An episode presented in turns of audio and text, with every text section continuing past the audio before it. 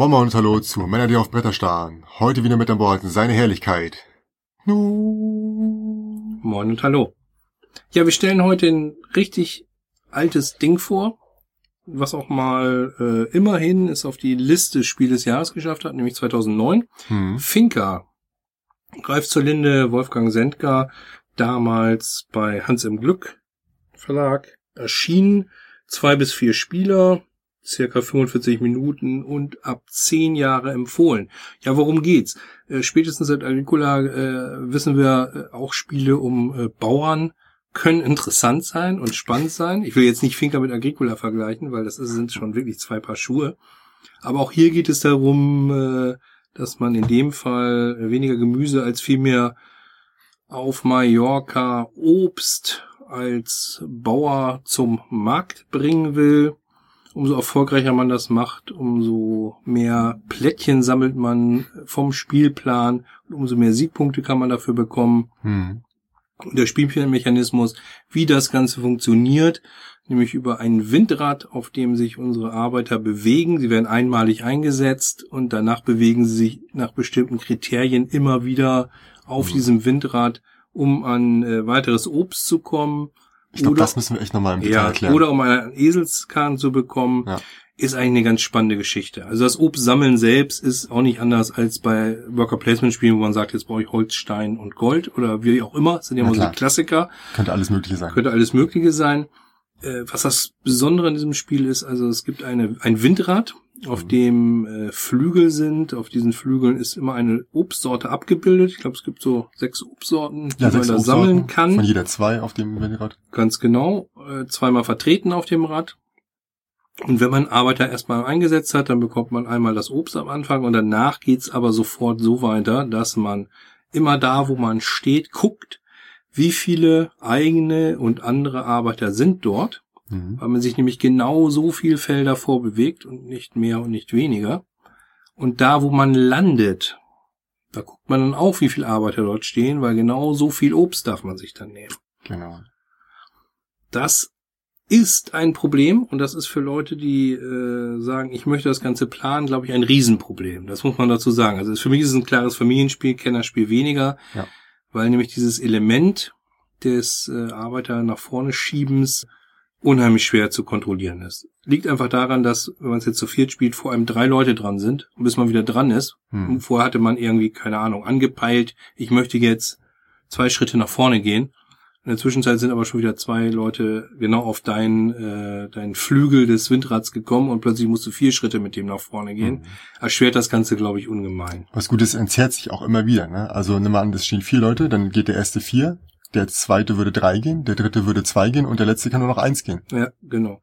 Also es ist ein, ist ein spannender Mechanismus. Ich finde es einfach ja. total schön gemacht. Die Idee ist gut.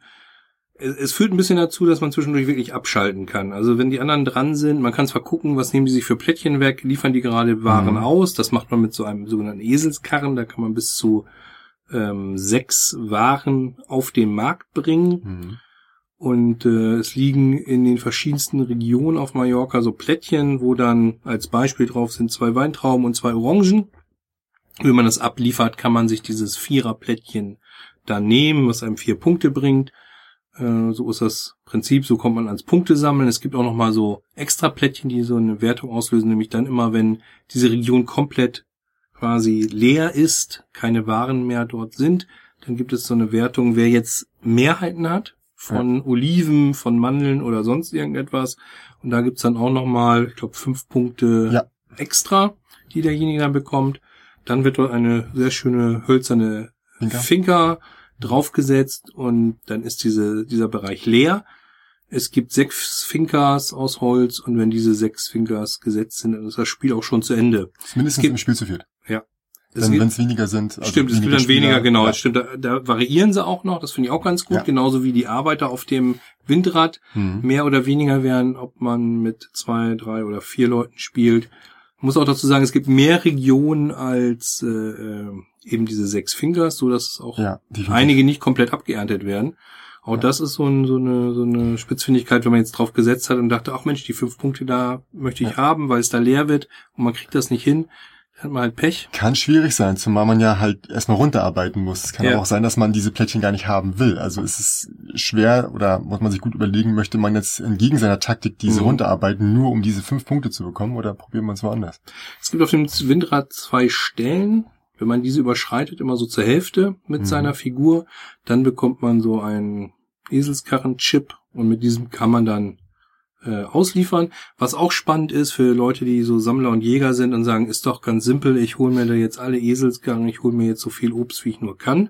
Mhm. Sobald da keiner mehr liegt, sind alle gezwungen, alle ihre Sachen abzugeben. Ist es nicht so, sobald man keinen mehr ziehen kann? Ja, genau. Wenn jetzt keiner Also, mehr ja. gezogen werden kann, also Ja. da liegt jetzt keiner mehr Mhm. auf dem auf dem Windrad oder es ist äh, jemand könnte äh, Zitronen bekommen, aber es Mhm. sind keine Zitronen mehr im Vorrat, dann heißt es erstmal alle geben ihre Ware ihre gesammelte Ware zurück Mhm. und dann kriegt er aus dem jetzt entstandenen Vorrat seine Ware.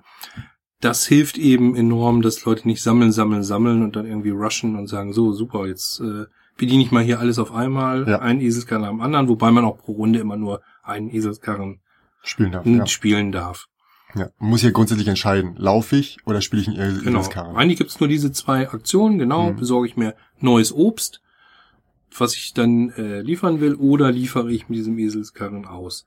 Mhm. Ja, für alle, die jetzt sagen, ah, dieses Windrad ist ja so extrem glückslastig, stimmt, Stimmt ja auch. ist richtig, aber man muss zugeben, es gibt vier Sonderplättchen, Ja. die das Ganze ein bisschen revidieren.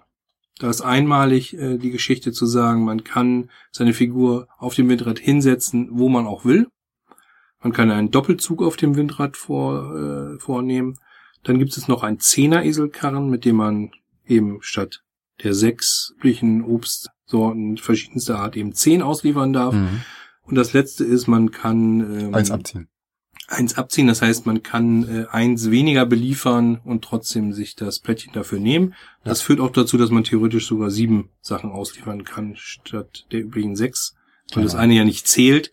Das heißt, man könnte jetzt ein Vierer- und ein Dreierplättchen sich nehmen, wenn man die entsprechenden Mhm. passenden Waren hat. Also diese vier Sonderplättchen, die, wenn man sie am Ende nicht benutzt haben, nochmal zwei Siegpunkte wert wären, für mich aber in ihrer Funktion eigentlich sehr viel sinnvoller sind als Ja. diese zwei Siegpunkte. Ich schmeiß die immer raus, so schnell es geht.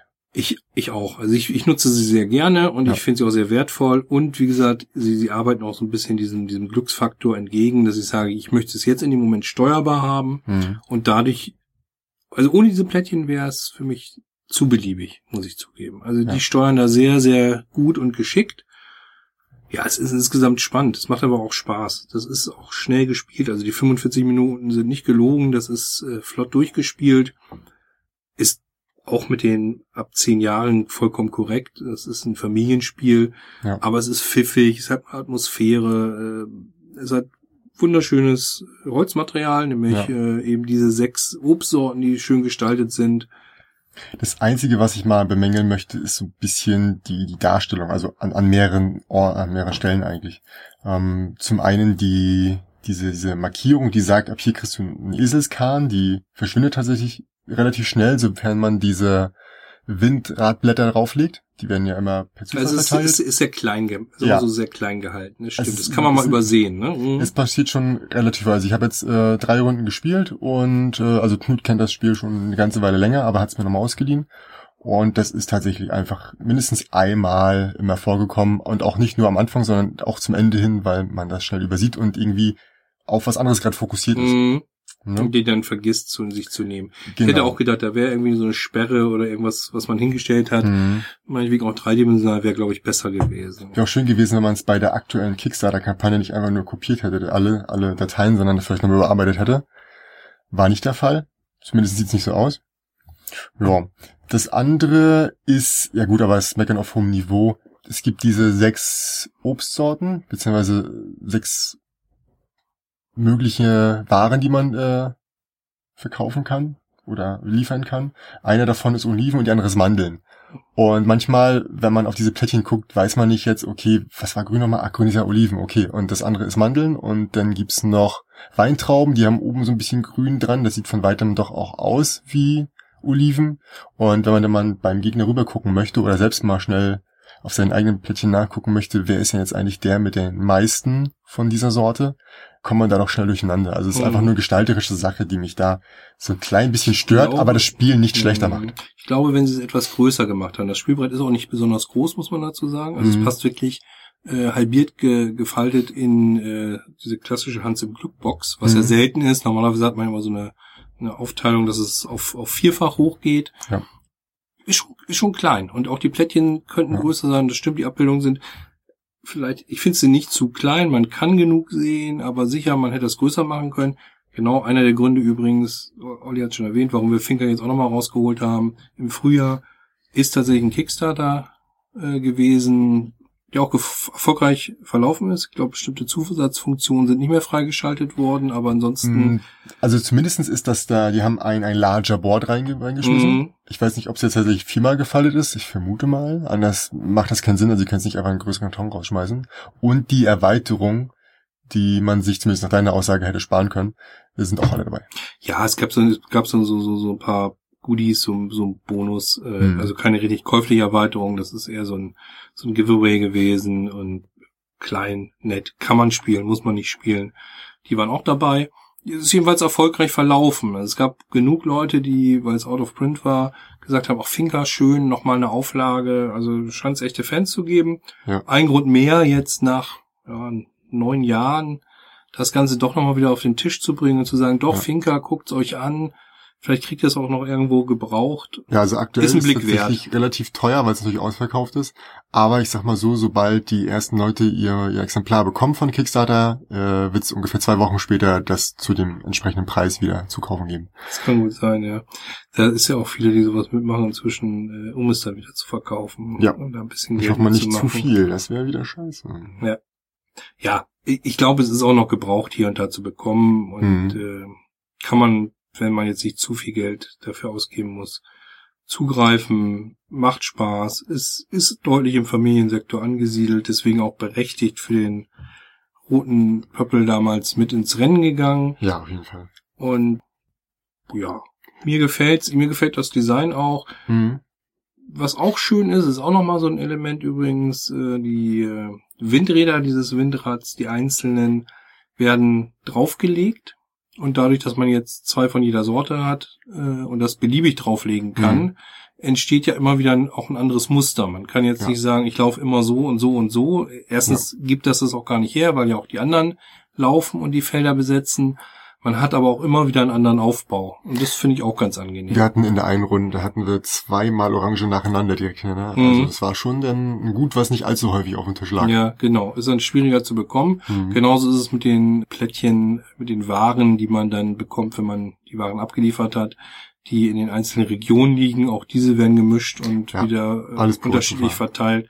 Da ist auch äh, viel Zufall bei und eben dadurch hat es auch eben den, den Wiederspielreiz, weil da ist keine, keine Spielrunde jedes Mal gleich oder identisch ja. und ach, ja, ist ja klar, in Regionen, da, in der, in der Region liegt ja immer irgendwie die, die Weintraube oder sonst was, sondern das verändert sich auch jedes Mal, so dass auch immer eine gewisse, gewisse Beliebigkeit dabei ist, äh, die es auch interessant macht in dem Fall. Mhm. Kann man sich nicht immer so eine Strategie einschießen und sagen, ja, ja also ich baue immer erstmal da ab und dann gehe ich darüber oder so. Was ich als kleine Strategie sehen würde oder was was sinnvoll ist, ist nicht unbedingt immer zu schauen, äh, wo möchte ich hin und das hole ich mir jetzt. Ah, wisst ihr, gibt's nur einen, egal, ich brauche diesen einen, ich hole ihn jetzt, sondern mehr so versuchen, weit zu laufen oder von einem Feld, wo mehrere stehen, vielleicht auf ein anderes Feld zu kommen, wo halt auch wieder viele stehen. Also hm. erstmal Sachen haben. Klar, nicht zu viel, sonst wird's wieder gefährlich. Aber du musst ja auch laufen. Wenn du immer nur einen Schritt läufst, kriegst du selten einen Eselskahn. Stimmt. Und äh, wenn du immer nur ein, auch immer nur Einzelwaren vielleicht. Genau, für einen Einzelwaren, das bringt dir einfach nicht viel. Hm. So, da ist schon, vielleicht brauchst du jetzt keine Mandeln, aber drei Mandeln haben ist besser als drei Mandeln brauchen. Ja, stimmt.